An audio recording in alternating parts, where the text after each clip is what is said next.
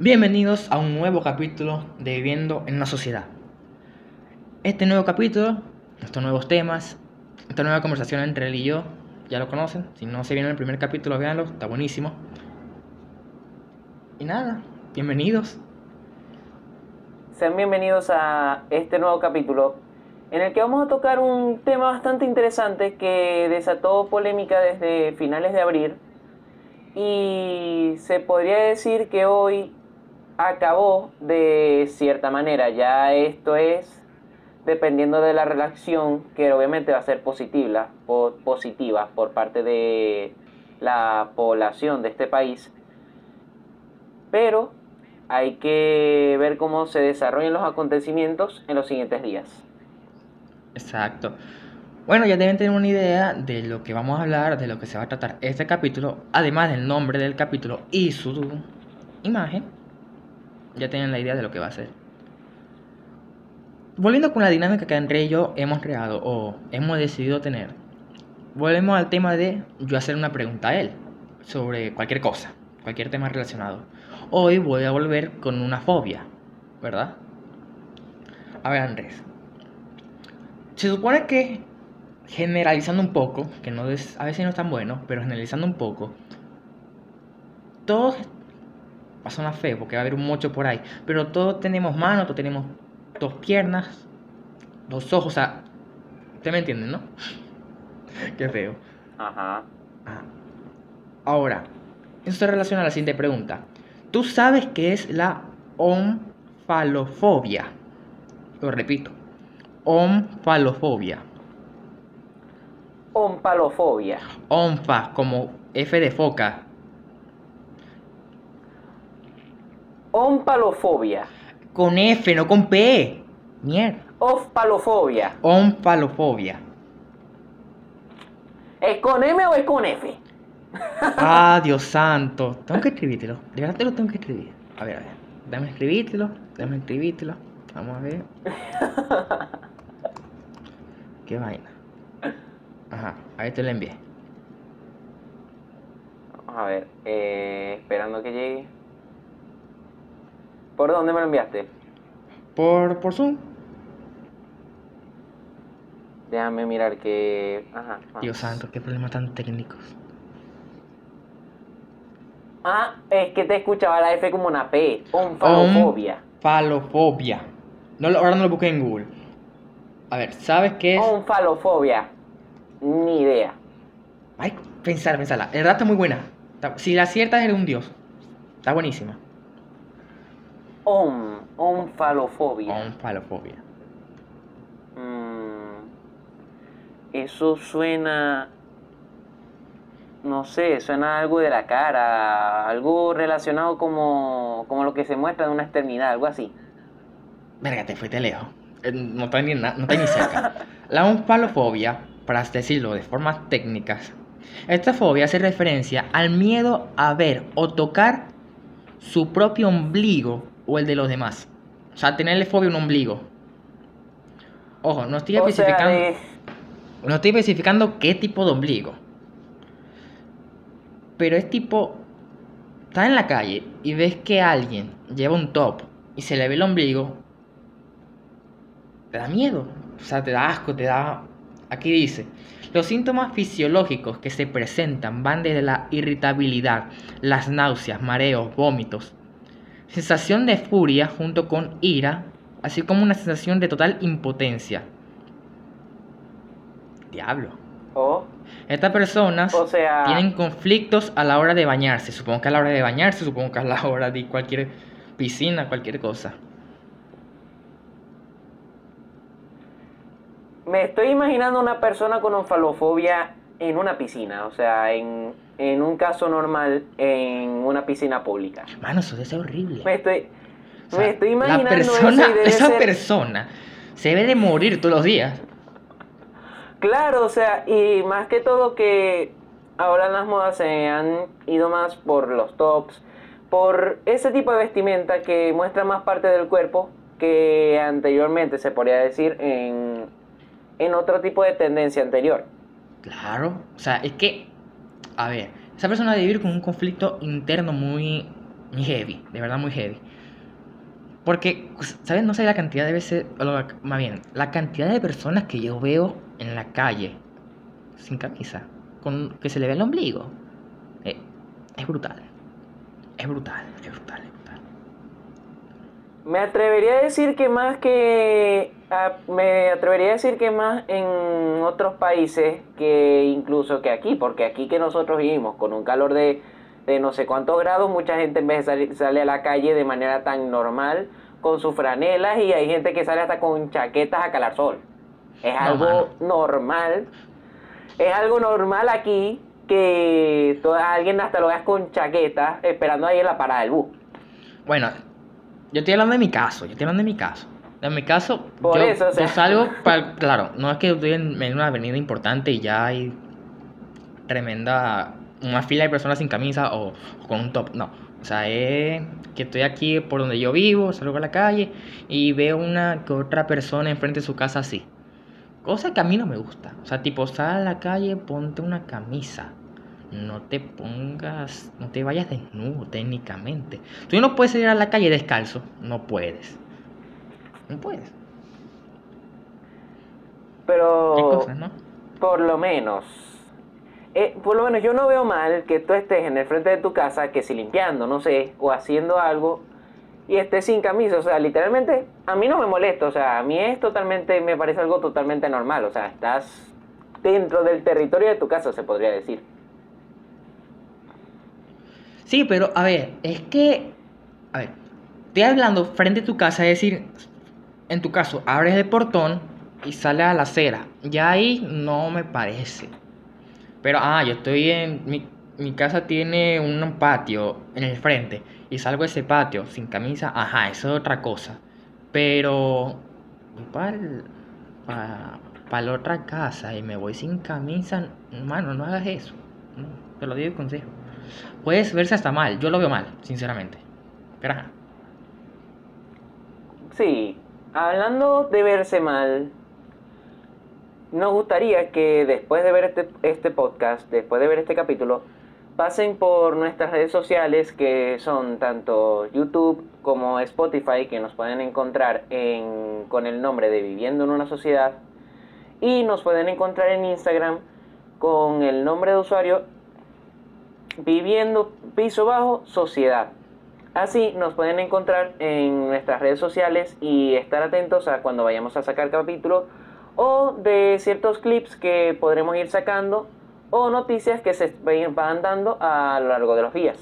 Exacto. Generalmente utilizamos las historias de, nuestro, de nuestra cuenta de Instagram para colocar una que otra noticia relevante del día. En estos, hace como dos días yo coloqué, bueno, no, hace como dos días no, hace como, bueno, sí, dos días del, del momento que estamos grabando este episodio, coloqué una historia de Bill Gates, de lo que está pasando, que en otro capítulo hablaremos de eso. Coloqué una historia de la vuelta de Karim Benzema al, a la selección francesa, algo que en lo, en lo personal puede decir que me sorprendió y hasta me gustó para Francia. Pero bueno, esa cuenta... Se podría decir que Ajá. sí. Pero, a ver, nuestra cuenta de Instagram siempre va a tener información de nosotros. Nuestras cuentas personales, nues- nuestro canal de YouTube, nuestro enlace de Spotify, en cada publicación lo van a encontrar. Y, y me he dado cuenta de lo siguiente, le estaba comentando eso a Andrés. Más de la mitad de las personas que ven nuestra publicación o entran a nuestro perfil no le dan follow, o sea, no le dan a seguir. Cosa que me gustaría que de verdad cambiara. Porque a ustedes darnos follow simplemente no hacen aparecer en otros en otras recomendaciones de las demás personas. Así como también pueden compartir este episodio, así como pueden compartir nuestra cuenta de Instagram para que nosotros podamos crecer y sentirnos como que hacemos algo bien. Porque hasta ahora yo siento que lo hemos hecho bien entre nuestra poca experiencia, porque tampoco somos profesionales en esto. Pero bueno, es simplemente darle crecimiento al canal, darle crecimiento al proyecto. Así es, y de poder seguir creciendo y a través de ir sacando nuevos capítulos, poder ir mejorando, poder ir agregando cosas y que de a poco vaya mejorando la, la calidad de lo que hacemos y queremos tanto disfrutar nosotros como hacerlos disfrutar ustedes. Exacto, exacto, exacto. Bien dicho, camarada.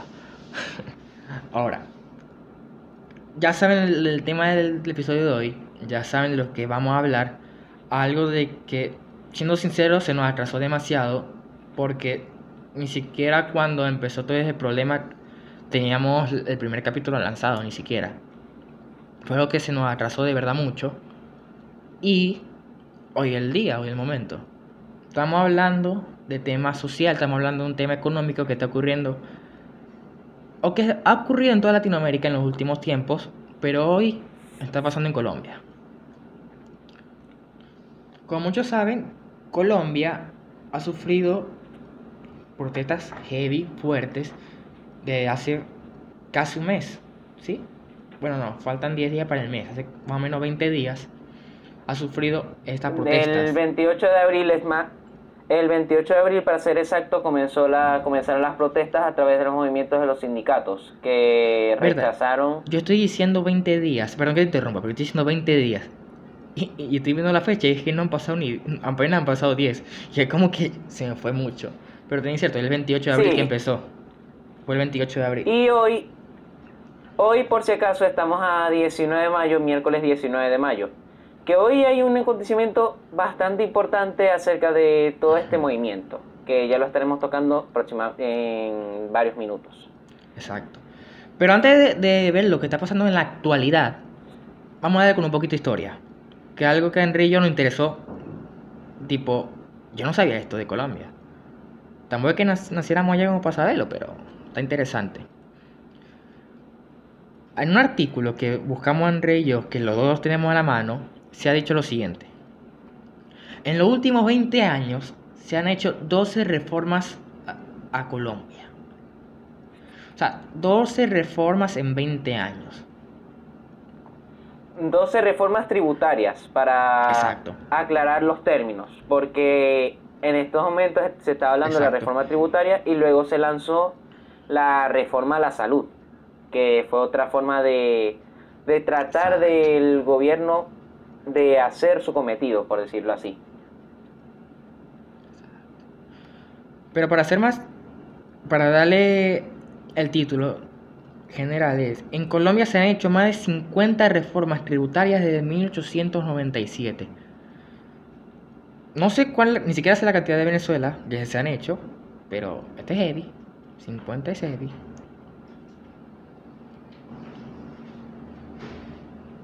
Sí, es, o sea, es una cantidad bastante grande. Claro, se puede contar que han pasado más de 100 años de, historia desde la primera reforma, pero lo que cabe recalcar más que todo es que uno ve cómo desde 1897 a 1961 hay solamente hay 10 reformas y luego entramos a 1998 hasta la actualidad, que se podría decir que hay dos que realizó el presidente Iván Duque a partir de su mandato 2018, cuatro que hizo Juan Manuel Santos desde 2010 hasta 2016, Álvaro Uribe que realizó cuatro desde 2002 a 2009 y Andrés Pastrana que realizó dos reformas tributarias desde 1998 hasta el, hasta el cumplimiento de su mandato en el año 2000. Es decir, que tenemos 2, 4, tenemos 6, tenemos 10, serían 13 si se hubiera dado el caso de darse, de aprobarse esta reforma en 2021. Es algo que a mí en lo personal me parece muy interesante porque es increíble como de los, desde la primera reforma hasta la de 1961, conchale, hay casi 70 años. Y después desde 1998 hasta 2021, que haya más que la cantidad del principio, me parece algo bastante, no grave, sino cómo se ha desarrollado la economía colombiana a través de estos últimos años, de, de estas últimas tres décadas aproximadamente. Un pelo más. A ver, en la, en la en el gobierno de Uribe hay una reforma que en particular me llama la atención. Leyendo esto me llama la atención la de 2006, ley 1111. Según dice aquí dice, en este artículo se planteó la eliminación a la sobretasa a partir del 2007. Se aumentó del 30 a 40% la reducción en la renta por inversión y algunos bienes pasaron a 16% de IVA. Viéndolo así, fue una reforma más fuerte que la que está pasando ahorita, según veo. Es que... obviamente en, menos, en menos áreas, en menos áreas, pero sí. está más fuerte, está más fuerte. Es que esta reforma tiene muchos detalles más que esa, porque no es solo el impuesto sobre la renta y el IVA, sino que en esta reforma incluían impuestos sobre la renta, declaraciones de impuesto de renta, el aumento del, del impuesto al valor agregado e incluían un aumento en los servicios comunes, es decir, acueducto, alcantarillado, electricidad y gas, que son cuatro de los servicios más altos en la escala, si no es por decir los más altos que van del 4 al 6. Entonces, esos son detalles que no se pueden comprar tanto a esa, porque se, también se, se dijo que la reforma tributaria afectaba de tal manera que incluso algunas empresas multimillonarias o de gran valor que tengan gran poder sobre la economía, incluso de los pocos impuestos que pagan ya incluso no iban a pagar. Es un tema que a la vez afectaba a la canasta familiar, que como dicen, ah, puede ser que con 700 mil pesos tú hagas una buena compra. Pero recordemos que apenas un poco menos de dos sueldos mínimos son 1.200.000 pesos. Es decir, que a lo mejor tú compras una, tú haces una compra de 700 mil pesos para dos semanas, un ejemplo, porque nosotros no estamos allá y no podemos decir con exactitud cuánto sería la cantidad de lo que puedas comprar. Pero echando cuentas, haces esa compra y luego te quedan 500 mil pesos para lo que tienes que pagar, que sería la renta en caso común y los servicios. Al punto que quiero llegar, si tú no eres en Colombia una persona que se endeuda, que va haciendo gastos progresivos, y, tú pagas todo directamente, no tienes esa capacidad de ahorrar, esa capacidad de decir, Berta, puedo ir pagando esto a poco y voy saliendo de lo más importante. A ver, a ver, ¿cómo le explico? En Latinoamérica siempre, bueno, no siempre, pero en, su, en gran parte de su historia siempre han habido países en plena pobreza actualmente los, de Venezuela, uno más, uno más que otros, pero ha habido.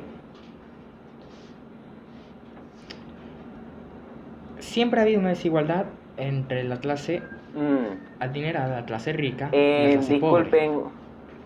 Siempre la ha habido. Sí.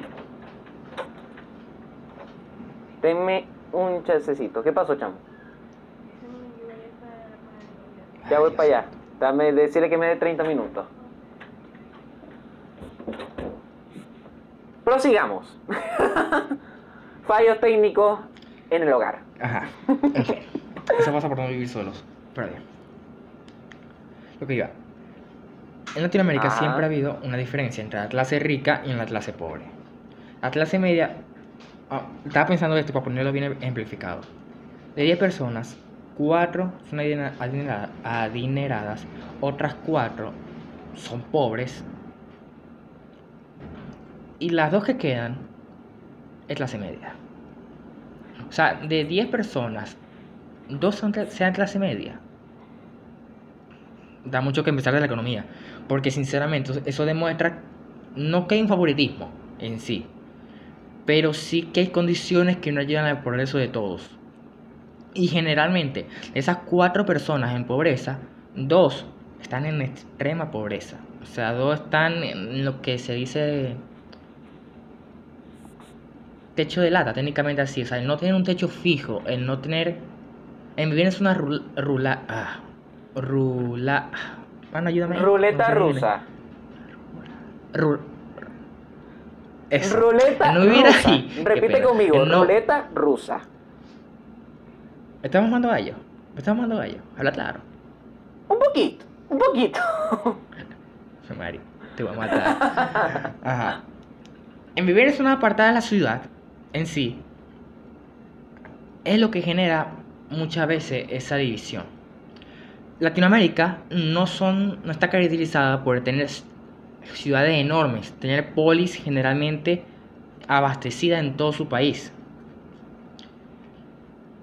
Mm, creo, que un ejemplo de efecto es que no hay ciudades como en Estados Unidos, que la mayoría son importantes, que son, como que decirlo así, centros económicos como en Latinoamérica, cuando muchas veces solamente hay una o dos ciudades así.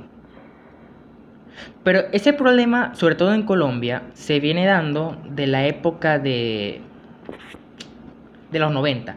Anteriormente, Colombia, no conozco la historia colombiana, pero sé que de los 90 hasta acá fue, ha sido uno de los golpes más duros que ha vivido, que cuando hubo su inmigración a distintos países. Esto se debió a temas de corrupción que no es mentira para nadie, que no, que no se oculta en ninguna parte del mundo que hubo. También hubo hechos de narcotráfico que todo el mundo ha visto series de narco y sabe cómo es. Y muchos otros problemas que causaron una ruptura en la economía, que es lo que causó la ruptura entre la clase pobre y la clase rica, que es verdad. Eso sí, en eso tiene razón Javier. Muchos vemos series de narcos, muchos vemos como en entrevistas, en personas, en personas cercanas a Pablo Escobar, se cuenta como él, en un ejemplo, ¿no? Él apoyaba a la gente pobre y cómo amasaba esa, esa fortuna para ayudarse a ellos mismos, a esa misma clase que de repente en su momento no, no constaba de ese recurso económico de poder trabajar y vivir tranquilo, como podría ser el ejemplo de un sueldo mínimo de Estados Unidos, que ya tienen su sueldo mínimo, apartan lo que tienen que apartar y ya tienen su, su base, como diría propiamente, para subsistir y poder ahorrar también. Claro, también hay que destacar que en esta reforma tributaria, al tocarse mucho el tema del IVA, influía mucho también en la canasta familiar y eso es una de las cosas que de repente hay muchos colombianos que solamente comen una vez al día. Y entonces tú le quitas a esa persona el café por la mañana y el cartón de huevos lo subes por las nubes. Es decir, le quitas parte de lo esencial de una persona común. No voy a decir una, una persona colombiana, una persona común. Yo que lo digo que todo y gracias a Dios que puedo, que puedo comer las tres veces al día. Y a la vez puedo tener una tacita de café con leche, una tacita de café con sus detallitos. Escuchar cómo una persona tiene que sobrevivir con una comida al día y viviendo de tal vez sueldo y medio mínimo y luego le alcanza solamente para pagar la renta, es algo muy fuerte y es, por, es una de las tantas razones por las que pelearon los colombianos en sus... No, no pelearon, porque no es el término. Se manifestaron, se expresaron en las, en las movilizaciones que tanto personas propias como los sindicatos promovieron a partir del 28 de abril que era la fecha que te indicaba anteriormente. ¿Qué pasa? Que el escuadrón antidisturbios o el escuadrón móvil, el escuadrón móvil antidisturbios, o mejor conocido como ESMAT, tenía un, tuvo, no se podría decir, tuvo la obligación, porque en realidad eso se da por orden, de influir de manera negativa, de manera violenta, en muchas de estas protestas y con los toques de queda. Hubo un caso que repercutió mucho en Facebook de la muchacha de la muchacha violada y asesinada. Ya creo que todo el mundo, no todo el mundo, pero sí gran parte de la gente que siga o tenga personas de otros países en sus redes sociales se puede... Sí, que hubo ese que hubo esa acusación de, abuso sexual a la, a la chica que se suicidó día, un día, dos días después de haber sido detenida. O de haber sido liberada, mejor dicho. Y no solamente es la única persona que ha muerto. O sea, según veo aquí, hay... A ver, hay un policía muerto, reportado solamente, y hay 870 policías heridos. Eso en el lado de los policías. Ahora, vamos en el lado superior, que es lo de los manifestantes, los ciudadanos. Ese es el punto que quiero tocar. Al menos 50 fallecidos confirmados por... Ajá. Vamos, lo voy a seguir dando una intro para ponerlo a dos lados, porque todo, yo lo estoy tomando de algo muy objetivo. Yo tengo mi punto de opinión, pero lo estoy tomando de cifras, de data. Al menos 50 personas de, de protestantes, al menos 50 personas protestantes han fallecido a causa de algún acontecimiento durante las protestas. 1.780 heridos hasta el momento, pueden ser más. 1.180 detenidos, diablo. Y este es un punto que sí quiero tocar. 548, sí, 548 desaparecidos. La gente no se fuma, la gente no se pierde por ahí. Ahí pasa algo de los 548 desaparecidos. Que una de las mayores razones por la que organizaciones y países exteriores han, no metido mano, pero han, como quien dice, buscado una forma de, de, solucionar todo este problema que se ha causado. Cali, que fue o que ha sido el epicentro de las protestas, es eso por el hecho de que hay esa gran división entre pobres y ricos, debido a que estoy seguro, verdad, que no tengo cifra ahorita, qué lástima, pero estoy seguro que por lo menos el 50% de las personas de Cali son clase media baja. Y de ese 50%, por lo menos 10 están en extrema pobreza, si no más. Espero que sea menos. Pero, es que cuando hay esa desigualdad, cualquier tema económico pesa. Por más que uno diga, ¿verdad? Pero eso ayuda al, al Estado, eso ayuda a que las cosas mejoren del modo del gobierno hacia el ciudadano. Pero es difícil hacer eso cuando no hay economía estable. Es difícil hacer eso cuando la gente ni siquiera tiene para ella, para ella misma. Y van a pedir eso. Ojo, comentarios cero socialista y comunista. Pero mm, es muy difícil tomar ese tema. Es muy difícil tocar el tema económico en un país tan golpeado, sobre y todo era otro punto que, te, que quería llegar. Estamos en una época pandemia, recordemos que las tasas de pobreza aumentan y eso fue uno de los objetivos por los cuales se iniciaron las movilizaciones. Porque eh, recordemos que se podría decir uno de los cabecillas, sino que el principal cabecilla de ese movimiento era el ministro de Hacienda, que era, ya les voy a decir el nombre, que lo tengo por aquí anotado, el ministro de Hacienda, Alberto Carrasquilla, después de pronunciar este proyecto, el 3 de mayo, de cinco días después de iniciar las movilizaciones, renunció a su cargo y el presidente Uribe echó para atrás el, el tema de la reforma tributaria. ¿Qué pasa? Que había otro tema pendiente, que era el tema de la reforma a la salud, que expresándolo en pocas palabras, recordemos que la salud colombiana te ofrece de todo te ofrece vacunas, te ofrece métodos anticonceptivos, te ofrece medicinas gratuitas. Es un sistema de salud muy completo y que realmente es de admirar. Porque, como dicen los mismos colombianos, si no fuera por las vacunas, por la posibilidad de acceder a, los medicamentos, a métodos anticonceptivos para el cuidado de las mujeres, tanto de las mujeres como de los hombres, es un tema muy delicado también para la persona común colombiana que recordando puede ser la mayoría de clase media, incluso la clase, la clase baja total, es algo que en pocas palabras el colombiano podría vivir solamente de vacunas y ya muchas enfermedades virales desaparecieron, como el sarampión, por, por, un ejemplo. Mucha, ya es muy poco el caso que se da. ¿Qué pasa? Que llega esta reforma a la salud que lo que consiste es que todo sentido de atención médica iba a tener que ser pago.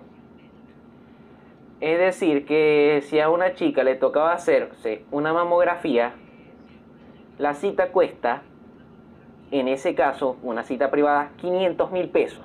Entonces, si nosotros contamos después la consulta con el especialista, con el experto que te pueda dar el diagnóstico, ¿cómo hace esa persona después para subsistir en el día a día de todo lo que le resta de mes?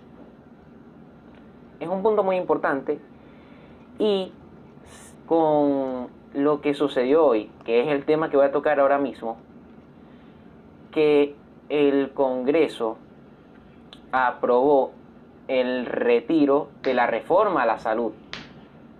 Pasaron cuatro horas en sesión. La, la comisión, la comisión séptima y la Cámara de Representantes, que de manera concreta fueron ya les voy a decir, fueron como fueron en la comisión séptima de 11 a, a dos votos en contra de que siga la reforma de la salud y en la Cámara de Representantes fueron de 16 a 3 votos que siguiera la, la reforma de la salud. Es decir, fueron en total 27 votos a 32 sumando las dos cantidades.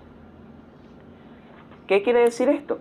que a través de todas estas manifestaciones, todo esto que sucedió en cuestión de dos semanas, casi tres semanas de protestas, de malos ratos, de mucha gente desaparecida, de muertes, de heridos, que entre muchas cosas, a lo mejor de hace rato atrás ya pudieron ver varias imágenes de lo que sucedía, este, quizás algún video, son cosas que realmente enorgullecen a uno de ver cómo el ciudadano de un país puede hacer que la decisión de un completo de un gobierno se retracte por completo y de demostrar que el ciudadano es el que hace el valer al país más que los propios políticos. Pero realmente lo que me gustaría saber es dónde están los desaparecidos, qué pasó con ellos, a dónde fueron, que son puntos que realmente preocupan mucho a, a la población en general, porque todos ellos tienen familias, sus amigos, sus compañeros de universidad, sus compañeros de trabajo, todos están preocupados y a lo mejor de muchos se sabe cero y nada. Es un punto realmente muy fuerte al tocar, pero es la realidad sí, tal vez todas esas muertes, todas esas heridas hayan valido a la pena. Claro. Pero realmente lo que preocupa es, ¿y dónde estarán esas personas? Es realmente la pregunta que me hago yo. ¿Qué, qué sucede en ese detrás que por lo menos como nosotros, como personas que estamos por fuera, nosotros investigamos, tenemos nuestras fuentes a través tanto de, de, de periódicos, de revistas que son a nivel internacional, como tal vez cierta información que nos llega de manera personal. ¿Qué sucederá con esas personas, con esas familias preocupadas? La André, André yo no, no ha... A ver, yo hice algo muy personal, una opinión mía. En esto no incluyo ni siquiera a Andrés. Es una versión muy subjetiva, una percepción muy subjetiva mía yo nunca he estado de acuerdo con el hecho de hacer un subsidio. El hecho de un subsidio me suena mal. Me, la misma palabra se lo voy a explicar. Me genera pérdida en mi economía la palabra subsidio. Pero para mí hay ciertas cosas que sí deben ser dadas y brindadas de calidad por un gobierno. Que es educación, que es medicinas, es decir, un sistema hospitalario, una red de fármacos, una accesibilidad a, a tu salud debe ser simplemente vital. Y otra que me parece una de las más importantes es tener el mismo derecho de tener alguien que te represente, de tener un... Vamos a, vamos a explicarlo de una forma, con un ejemplo. Yo cometo un, un delito, por poner un ejemplo. Soy una persona, pongamos un ejemplo que soy una persona de muy bajos recursos, que vivo debajo de un puente, ¿verdad? Y no tengo cómo yo pagar mi defensa, no tengo el cómo yo defenderme ante una, ante una situación de que tal vez sí hice y debo pagar por ello, pero no de, cierta forma injusta. Mientras que si hay una persona que comete el mismo delito, pero que sí tiene los recursos económicos para defenderse y para tener un buen derecho, me parece algo que de verdad en muchas ocasiones pasa y termina costando vidas de personas que no debió ser así. El subsidio me parece algo terrible, algo que de verdad destroza y malacostumbra a las personas. Hay ciertas cosas que no deben tener ni siquiera un precio.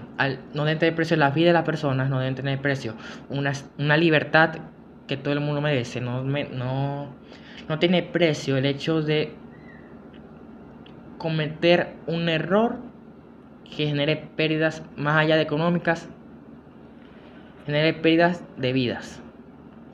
Pero bueno, yo creo que este este es un tema que, ¿verdad? No solamente abarca este tiempo que tenemos André y yo conversando, abarca, puede terminar hasta de dos horas. Sin André y yo hablar no podemos de tecnicismos. hablar tal y como es. Pero sinceramente siento que se va a hacer, exacto, se va, a, se va a hacer muy intenso y muy tedioso. Así que yo pienso que será lo mejor darlo hasta aquí. Tal vez en un futuro, cuando todo esto, espero que se calme muy pronto, cuando todo esto baje, cuando todo esto se calme y se resuelva de una forma pacífica, volvamos a tocar el tema más general. Más... Que se pueda tocar más en frío. Abarcando más cosas. Y de manera más concreta. Es lo que yo estoy viendo que quiere decir Javier. Porque realmente, o sea, tantas cosas que pasaron. Exacto, o sea, porque creo que lo hicimos muy por, muy por encima, lo hicimos muy por encima de un problema demasiado, demasiado extenso. Tocamos temas o quisiéramos tocar temas específicos, pero el tiempo no da. Tal vez en un segundo episodio, tal vez en, de alguna otra forma se vaya a hacer cuando termine todo esto, cuando se calme. Pero bueno, yo en el personal, ya para cerrar esto, quería recordarles el hecho de que le dio Andrés. Está en nuestra cuenta de YouTube está nuestra cuenta de Instagram a la cual le pueden dar follow en YouTube, le pueden, se pueden suscribir, le pueden dar like a la publicación, le pueden dar like a este video, le pueden, pueden comentar, comentar qué piensan de esta situación en Colombia, cómo ustedes lo podrían solucionar, porque yo, yo, yo soy el tipo de persona que problema pienso rápido una solución y busco la más efectiva. Y hay muchas personas que también lo pueden hacer. Coloquen en los comentarios si ustedes desean eso.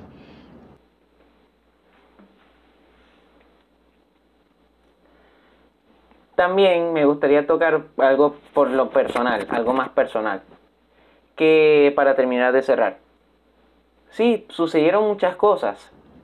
No da chance, no da chance, no da chance, no da chance. Chao, chao, chao. No, mentira. ¡Ajo! me, la, me, la quería, me la quería cobrar, me la quería... ¿Usted que yo me voy a aguantar una mamazón de gallo sin cobrar? bueno, este, mi, mi punto de vista realmente va a ser algo muy concreto, porque esto, el estar leyendo, estar escuchando todo esto, es un tema que realmente lo que me preocupa es el que va a pasar con las personas desaparecidas, porque mucha gente fue presa, mucha gente fue secuestrada, se podría decir de alguna manera, ser desaparecida, como lo quieran llamar.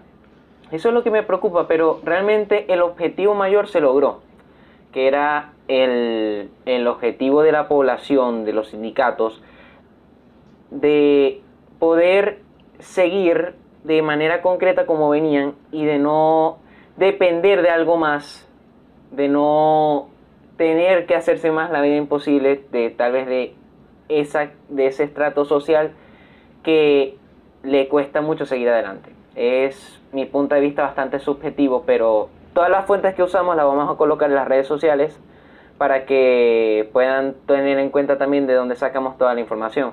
Ya fuentes anónimas es otra cosa. Exacto.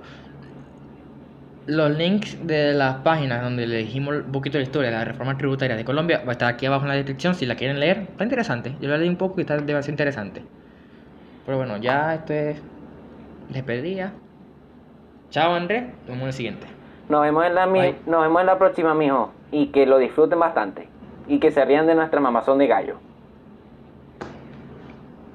Qué mamá son de gallo tan arrecha. Chao. Nos vemos.